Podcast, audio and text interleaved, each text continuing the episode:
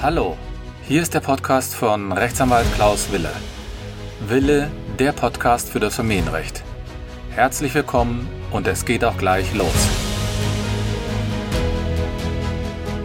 Ja, herzlich willkommen zu meiner neuen Podcast-Folge. Ich freue mich, dass ihr bei der neunten Podcast-Folge von meinem Podcast dabei seid.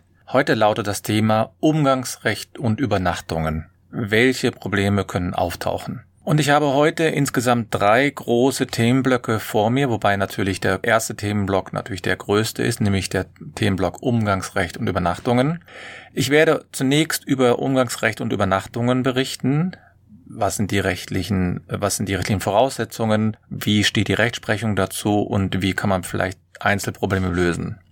Das zweite Thema ist, dass ich etwas über mein aktuelles neues Buch erzähle zum Sorgerecht und als drittes Thema werde ich euch einige neue Entscheidungen zum Thema Umgangsrecht und Corona vorstellen. Also beginnen wir mit dem ersten Thema, nämlich Umgangsrecht und Übernachtungen. Zunächst, was heißt es überhaupt, Umgang zu haben? Ja, Umgang zu haben heißt natürlich, dass man das Recht und die Pflicht hat, das Kind zu sich zu nehmen, mit dem Zeit zu verbringen. Und da gibt es verschiedene Möglichkeiten persönlich, mit Briefen, E-Mails, SMS, WhatsApp etc. Und Umgangsrecht erhält immer derjenige Elternteil, bei dem das Kind nicht lebt. Das heißt, häufig ist es ja so nach der Trennung, dass das Kind hauptsächlich bei einem, einem Elternteil lebt und der andere Elternteil möchte aber trotzdem Kontakt haben. Und da gibt es eben das Umgangsrecht, und das Umgangsrecht wird aber nicht nur von den Elternteilen ausgeübt, sondern es gibt auch die Möglichkeit, wenn man eine enge Bezugsperson war, zum Beispiel die Großeltern, dass die auch Umgangsrecht haben, wobei dann die Häufigkeit nicht so groß ist wie bei den Eltern.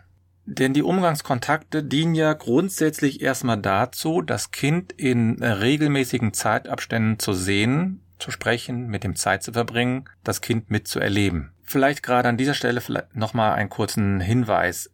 Es ist natürlich so, dass man darüber spricht, dass es dem Kindeswohl dienlich sein muss. Aber Umgänge sind ja auch wichtig für die Eltern. Die Eltern möchten ja auch mit dem Kind Zeit verbringen. Das heißt, man schaut von der Rechtsprechung her immer auf das Kindeswohl, wobei man natürlich gerade in den Reaktionen und in den Kämpfen in diesen Bereichen sieht, dass es nicht nur um die Kinder geht, sondern auch um die Eltern. Denn derjenige, der nicht mehr mit dem Kind den Alltag verbringt, der möchte wenigstens die wenigen Stunden und auch vielleicht Wochen oder Tage schön verbringen.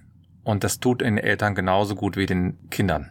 Das vielleicht nur mal am Rande. Also die Umgangskontakte dienen also darum, äh, dazu, die Kinder regelmäßig zu sehen und man soll sich dort einen Kontakt erarbeiten beziehungsweise eine Beziehung erarbeiten und deswegen sagt man auch, die muss nicht in Gegenwart des anderen Elternteils erfolgen, die muss nicht in Gegenwart von Dritten erfolgen oder die muss auch nicht sozusagen an neutralen Orten erfolgen, sondern die kann in der Wohnung des Umgangsberechtigten stattfinden. Denn wie ist denn die häufige Situation zumindest in Deutschland so? In Deutschland ist es so, dass immer noch die Mehrzahl der Kinder bei einem Elternteil lebt. Da spricht man auch vom Residenzmodell und dass das Kind dann in bestimmten Zeiten bei dem anderen Elternteil Zeit verbringt. Das heißt, der Umgangsberechtigte soll durch, die, durch das Umgangsrecht die Möglichkeit haben, sich über das Kind zu informieren, wie geht es dem Kind körperlich, seelisch, hat es Freunde, wie läuft es in der Schule, was macht es zu Hause, was macht es, in, was macht es mit Freunden im Sportclub und so weiter. Also all diese normalen Fragen, die man nebenher regelt, wenn man mit dem Kind zusammenlebt, das muss der andere Elternteil in diesen wenigen Stunden oder Tagen irgendwie regeln. Es soll, es ist aber nicht so, dass das Umgangsrecht jetzt dazu dient, den anderen Elternteil in irgendeiner Weise zu kontrollieren oder sogar zu überwachen. Das hört man ja dann häufig, dass die Elternteile dann nach irgendwelchen Umgangswochenende bekommt man dann eine Schreiben oder eine E-Mail oder einen Anruf und sagen, ja, ich habe gehört, das Kind verbringt am Wochenende nicht mit dem Umgangsberechtigten oder nicht mit dem Vater oder nicht mit der Mutter, sondern mit irgendjemand anderem, mit den Großeltern oder mit Freunden oder so. Das ist sowohl in die eine Richtung, sprich von dem betreuenden Elternteil zum Umgangsberechtigten, als auch umgekehrt, soll es keine Kontrolle geben. Das heißt, die Zeit, die das Kind bei dem Umgangsberechtigten verbringt, bestimmt der Umgang, nicht die Zeit, sondern das, was er in der Zeit macht, Das bestimmt der Umgangsberechtigte. Geht er zu McDonalds, geht er zum Fußballverein und so weiter. Und da soll auch niemand reinreden. Und eine der vielen Diskussionen, die immer wieder auftauchen, ist die Frage, wie sieht es aus mit den Übernachtungen? Und viele Eltern übersehen dabei, dass die Übernachtungsfrage viel größer gemacht wird, als es ist. Denn meistens handelt es sich um eine oder vielleicht zwei Übernachtungen. Gut, in den Ferien mehr, aber in der Regel sind es ja nur ein oder zwei Übernachtungen. Und das Bundesverfassungsgericht hat schon 2007 festgestellt, dass man nicht einfach um Übernachtungskontakte ablehnen darf, nur weil es darum ging, dass das Kind angeblich zu jung war. In dem Fall vom Bundesverfassungsgericht war das Kind dreieinhalb Jahre alt und das Amtsgericht hatte die Übernachtungskontakte nur aufgrund des Alters ausgeschlossen. Und das soll gerade nicht sein. Es gibt keine Altersgrenze, deswegen hat zum Beispiel das Oberlandesgericht in Brandenburg-Berlin schon 2009 entschieden, dass auch ein stillendes Kind bei dem anderen Elternteil verbringen kann, wenn das Stillen nicht gerade zur reinen Nahrungsaufnahme dient. Bedeutet, das Kind war damals zwei Jahre alt, und das Stillen diente nur der, der Beruhigung zum Einschlafen. Da hat das Oberlandesgericht gesagt, ja, also das ist jetzt nicht das vorrangige Ziel der Still, des Stillens, wobei natürlich die Beruhigungsfunktion jetzt nicht unterschätzt werden darf. Aber die Gerichte sagen, es ist unabhängig vom Alter und es ist unabhängig auch davon, wie weit ein Kind entfernt lebt. Denn gerade bei langen Entfernungen, sprich mehr als 100 Kilometer, ist es ja auch schwierig, dass man mit dem Kind dann Zeit verbringen kann. Also wenn ich das Kind morgens um neun abhole und um 18 Uhr wieder zurückbringen soll, muss aber erstmal anderthalb Stunden mit dem Auto hin und anderthalb Stunden zurückfahren, dann bleibt mir eigentlich nicht so viel. Und deswegen ist natürlich die Übernachtungsmöglichkeit das einzig wahre. Genauso ist es aber auch, und das hat das Oberlandesgericht Köln jetzt im, ich glaube, Februar 2019 entschieden, 8. Februar 2019, da ging es darum, da wohnten die, wohnte die Familie in einem Ort, also nicht weit voneinander entfernt, und die Mutter hatte Sorge, dass das Kind nicht die Übernachtungen beim Vater so gut übersteht. Und das Amtsgericht hatte da schon abge also diese Auffassung nicht akzeptiert und auch das Oberlandesgericht hat diese Auffassung nicht akzeptiert und hat gesagt, gerade in einer kurzen Distanz kann es ja auch schön sein, wenn man einfach mal als Kind woanders übernachtet. Ja, aber diese Diskussion gibt es immer wieder und wird es auch leider immer wieder geben. Was kann man also tun? Also erstmal muss man natürlich mit dem anderen Elternteil ins Gespräch kommen und man muss natürlich überlegen, woran liegt es? Liegt es jetzt wirklich an dem Kind oder liegt es nur an den Ängsten des sorgeberechtigten Elternteils? Es gibt ja auch Kinder, die am Anfang Angst haben, woanders zu übernachten. Und deswegen kann es natürlich auch sinnvoll sein, in diesen Fällen darauf Rücksicht zu nehmen, vielleicht ein Stufenmodell einzuführen, aber es darf nicht dazu führen, dass man das kategorisch ablehnt.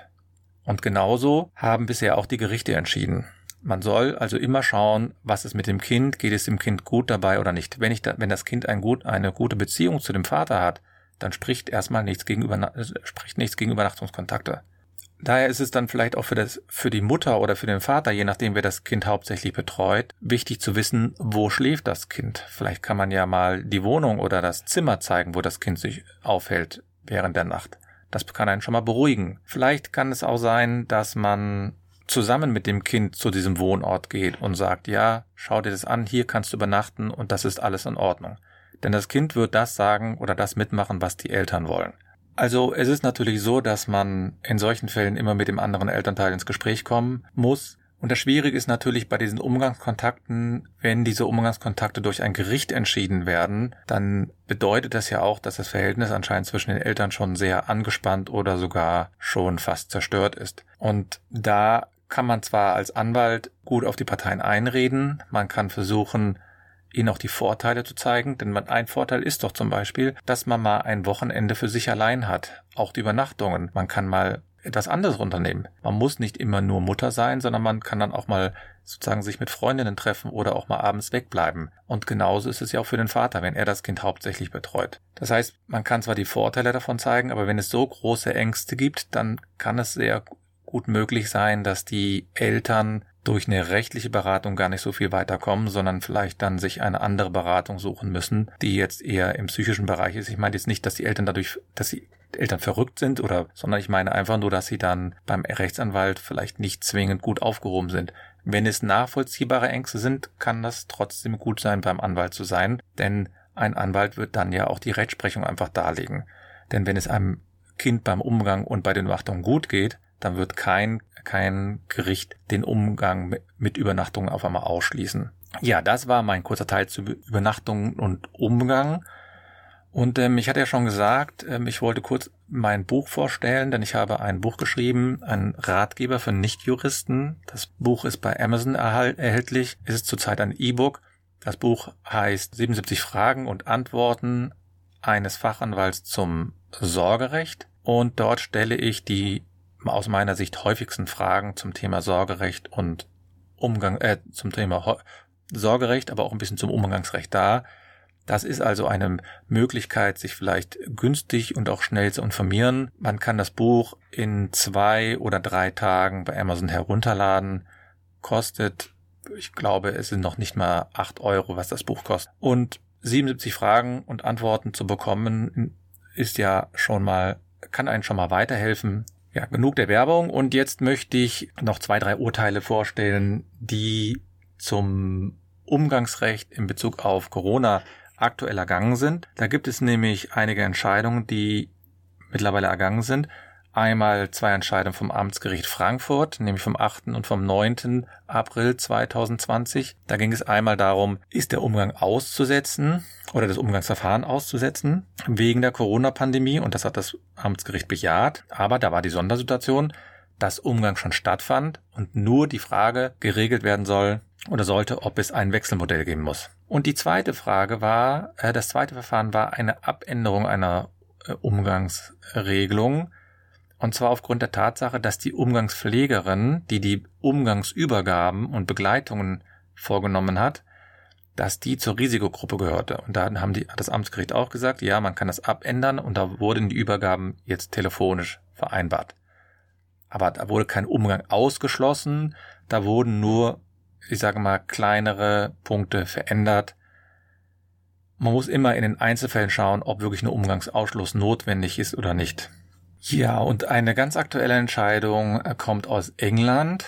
Da geht es jetzt nicht zwingend um Umgangsrecht, aber es geht um ein sehr relevantes Gebiet, nämlich um die Rückführung von entführten Kindern in den Staat des gewöhnlichen Aufenthalts der Kinder. Das heißt, in dem Fall war es wohl so, dass die Kinder von Spanien aus nach Großbritannien entführt worden sind oder zumindest von der Mutter nach Großbritannien gebracht worden sind, ohne die Zustimmung des Vaters. Und es ging, glaube ich, um eine Tochter. Der Vater hatte dann beantragt, die Tochter wieder nach Spanien zurückzuführen. Und jetzt hatte die Mutter argumentiert, ja, die Corona-Pandemie, die ist doch jetzt hier überall und ist besonders in Spanien so stark und deswegen wollte sie, ähm, dass quasi so ein Härtefall daraus gemacht wird. Denn Rückführungen sind, können man nur im Härtefall ausschließen und in diesem Fall war es so, dass das Gericht gesagt hat, ja, wir haben in, Großbritannien die Pandemie, wir haben in Spanien die Pandemie, also das ist im Grunde genommen fast schon gleich und deswegen haben die hier der Rückführung trotzdem sta äh, stattgegeben. Das heißt, es wäre keine unzumutbare Härte gewesen,